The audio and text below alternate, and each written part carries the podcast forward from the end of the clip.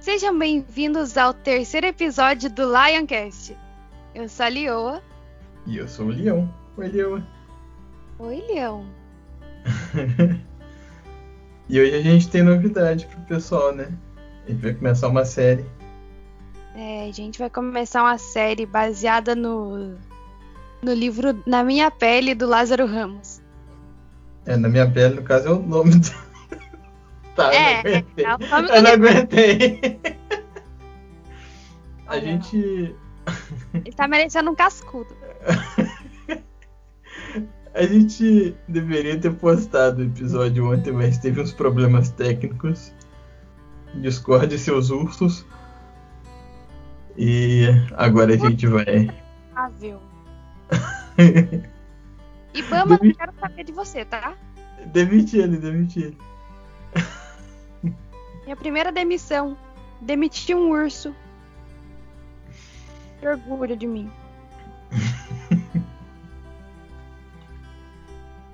A gente vai fazer. Qual que vai ser o. Eles chamam de temporada, né? Eu acho que no. É, pois- tem- A gente vai chamar de ser artista essa temporada. Porque apesar da gente estar pegando parte da mensagem que está no livro, a gente está meio que expandindo ela para outros assuntos também. E o Lázaro Ramos é um ator tanto de TV quanto de teatro. E o livro é a história dele, mas não é bem uma biografia. Mano, o cara é o cara. É. Explica um pouquinho melhor pro, pro- É porque eu não sei se eu vou saber falar a diferença da biografia normal para isso que ele tá escrevendo, porque É tem as porque- particularidades. É porque ele conta ali que quando ele foi fazer foi conversar com o povo sobre um livro da- sobre ele ou alguma coisa assim, eles sugeriram uma biografia. E ele dizia que ele era muito novo para uma biografia. Eu É, queria época ele era- ele nessa idade. Ah, não vai dar, né? pois é. Então, ele escreveu um pouquinho da história dele, só que ele tá contando sobre a inserção do negro tanto no meio artístico quanto no meio cultural brasileiro. Gente, tem umas pegadas ali que olha. Não vai precisar. Falar. Eu super indico esse livro, tipo, não só para os artistas, mas principalmente para os artistas. Leiam isso, vai ser. É muito bom. Muito bom mesmo. Não precisa ler para entender o que a gente vai dizer aqui na, nessa temporada, mas realmente é Lê um livraço. se- Lê como se você fosse ter uma conversa com ele, porque sim, ele conversa com a gente. É, inclusive ele, ele faz essa proposta, né? Ele, ah, você não tá fazendo uma leitura, a gente tá fazendo uma conversa. né? Logo no início do livro ele, ele faz essa proposta. Ah, inclusive, se o Lázaro Ramos ouvir isso um dia, um abraço, tio. É, isso aí. Bom, vamos falar então sobre artista, sobre arte. E dá início à nossa sobre- série. É. então, para começar, a gente achou uma passagem de um missionário, o Michelis, sobre. Oi? Cara, a gente esqueceu Do quê? de falar pra ele sobre o que nós vamos falar hoje. Ah, é. Aí, ó. Gente, o que tá acontecendo comigo? Bom, Está acho, velho. acho que. Ou empolgado, prefiro, prefiro a segunda. Eu tô namorando velho. Empolgado. Namorando um velho empolgado. Aí, pronto. Ô, a gente vai comentar. Hoje a gente vai falar sobre padrões artísticos. Tá valendo. Vai, é que ele vai dar a definição de arte. Segundo Ah, tá. o dicionário. Dinossauro. Dinossauro. Aliás, tem uma música assim, né? Mas enfim. A definição de artes, de acordo com o dicionário Michelis, uma das passagens, na verdade, um dos, dos sinônimos aqui. A É porque tem só capacidade. sete sinônimos ali. É, tem bastante. A capacidade criativa. Peraí, peraí, peraí que eu tô lendo. Sim, eu tô lendo. A capacidade criativa do artista na transmissão da inteligência, sensações e sentimentos. Criatividade e talento. Então isso já define muito bem o que se espera de um artista. Leão. Oi. O que, que você entende por talento? Olha, talento é se você tem uma predisposição ou se você tem uma habilidade acima do padrão em fazer alguma coisa. Praticamente qualquer coisa. Limpar a casa, se você limpa muito bem, você tem um talento em limpar a casa. Se você canta bem, você tem um talento em cantar. Existe uma galera que defende a questão do talento inato. Pode até ser que exista essa questão, mas se você tem uma predisposição a fazer alguma coisa bem e não desenvolve essa habilidade, isso não vai te dar garantia nenhuma de sucesso. Mesmo que você descubra um talento depois de muito tempo, não significa que você não nasceu com ele, você só não desenvolveu ele. Uhum. Pra mim, talento é a habilidade de fazer alguma coisa. Que no final é a mesma coisa que você estava dizendo. É, acabei pegando isso do que a gente estava falando antes de gravar. É, ele pegou minhas coisas tudo do off. Eu roubei! Roubou. Ele me roubou.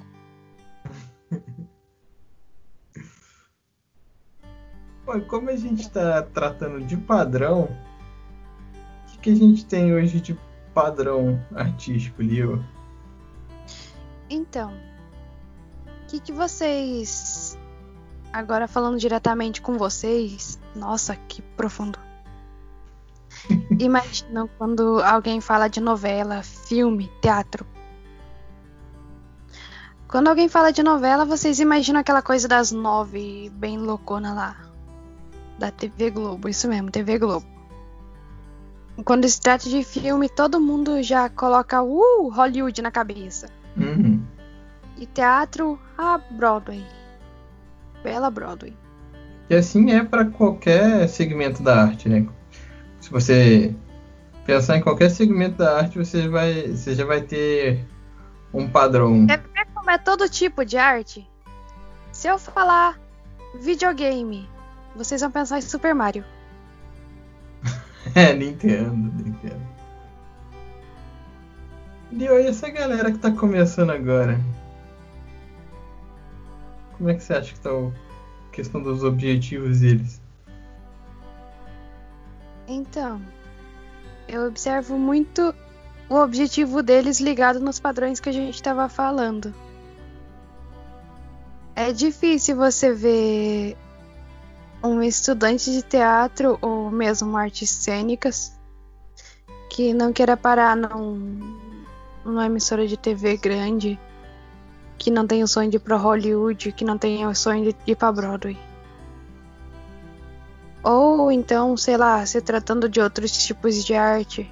É difícil ver uma pessoa que não tenha que não tenha se entregado a esse marketing do corpo que a música pop oferece.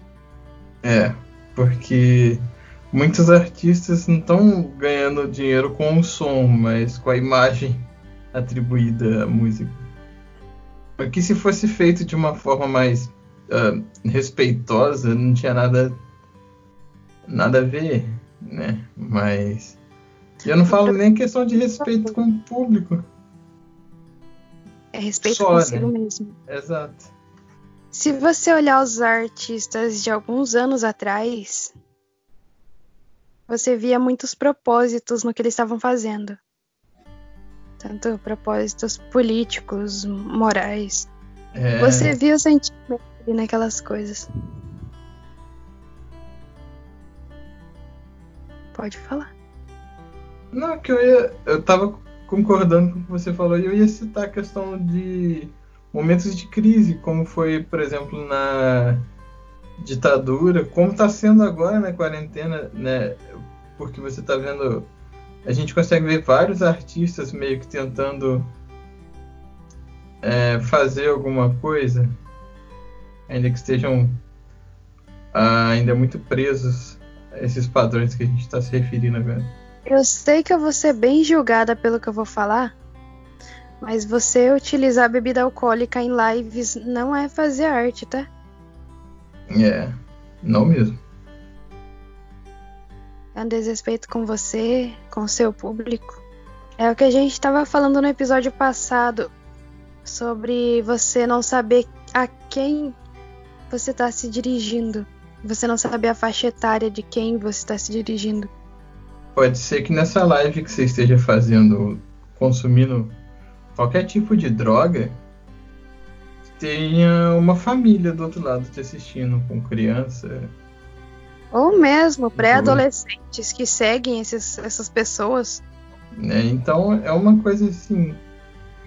Acho que em todo episódio vai abrir espaço para a gente falar que cuidado com o que você está passando para o seu público. Porque é pela repetição que fixa as coisas, né? Dizem que sim.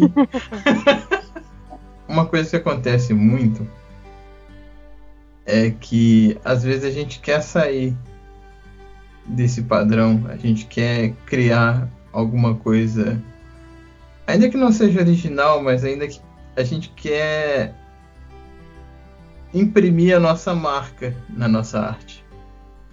E aí vem alguém, seja amigo, familiar, educador, e meio que acha e muitas vezes até direciona a gente para esses padrões. Isso acontece justamente, com você também? Justamente porque a coisa que a gente está tentando foge dos padrões que as pessoas estão acostumadas. É, e aí a conversa é: ah, ninguém vai gostar, não dá dinheiro, não tá na moda.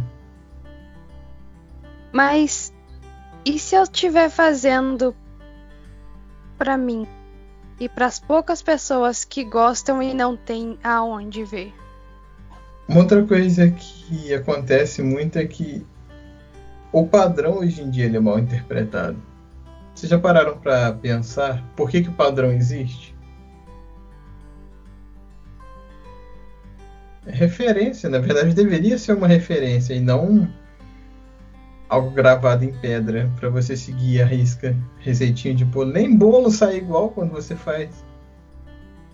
A mesma não é receita. porque não é porque os filmes de certo diretor estão lá, as novelas, os livros, as músicas. Não é não é por isso que faz o jeito dele ser o jeito certo. O jeito certo de fazer a sua arte é o seu jeito. Porque a arte é sua, o sentimento é seu, a forma de expressar é sua. E hoje em dia tem tantos meios de você divulgar a sua arte. Quero dizer, você não precisa mais, sei lá, enquanto cantor, ficar preso a uma gravadora, a um produtor. Então. Eu posto meus ficar... covers no YouTube? Sim. E ao invés da gente ficar preso, igual acontece muitas vezes hoje em dia, as pessoas tinham que aproveitar essa liberdade para poder expor a, arte da forma, ainda que não venda a princípio. Você vai acabar juntando gente que gosta, concorda, enfim, que vai te seguir de alguma forma. Ou então muitas vezes a gente vê alguns artistas de diferentes áreas dizer que não faz as coisas que gosta de fazer o que sabe fazer por falta do equipamento melhor. Só que o que tá ali disponível a pessoa não usa. Tipo, ah, eu queria fazer tal coisa, mas eu não tenho isso. Ah, mas aquela outra coisa consegue te ajudar. Não, mas eu quero aquilo. Não dá para você subir uma escada pelo último degrau? Não, não mesmo. A única pessoa que vai conseguir te levar para onde você quer é você? Porque mesmo se a outra pessoa oferecer ajuda, quem sabe onde você quer chegar é você. Ninguém vai te pegar pela mão e te dizer: Olha, eu te dou o que você quer. a não ser que essa pessoa esteja querendo algo em troca. É. E honestamente, tanto que eu não vejo o, o padrão como algo necessariamente ruim, que, sei lá, sendo ator e dublador, se eu fizesse. Se eu fizer alguma peça que for parar na Broadway, ou sei lá, alguma dublagem que for parar em algum filme que segue algum padrão, não é como se eu fosse. Minha dublagem! Ah, minha, tira daí! Daqui é tudo meu! Só que eu tenho outras ideias, outras coisas que eu quero alcançar, né? Ah, sim, também não vejo padrão como uma coisa ruim. Tanto é que se os dubladores quiserem que eu seja alguma coisa com ele assim, tipo, sei lá, eu vou aceitar. Os coleguinhas de trabalho, ó. Tudo colega. Oi, coleguinhas. Seus lindinhos. Mas assim, preocupa não, viu, Lio? A gente casar ainda continua sendo o primeiro objetivo da filha.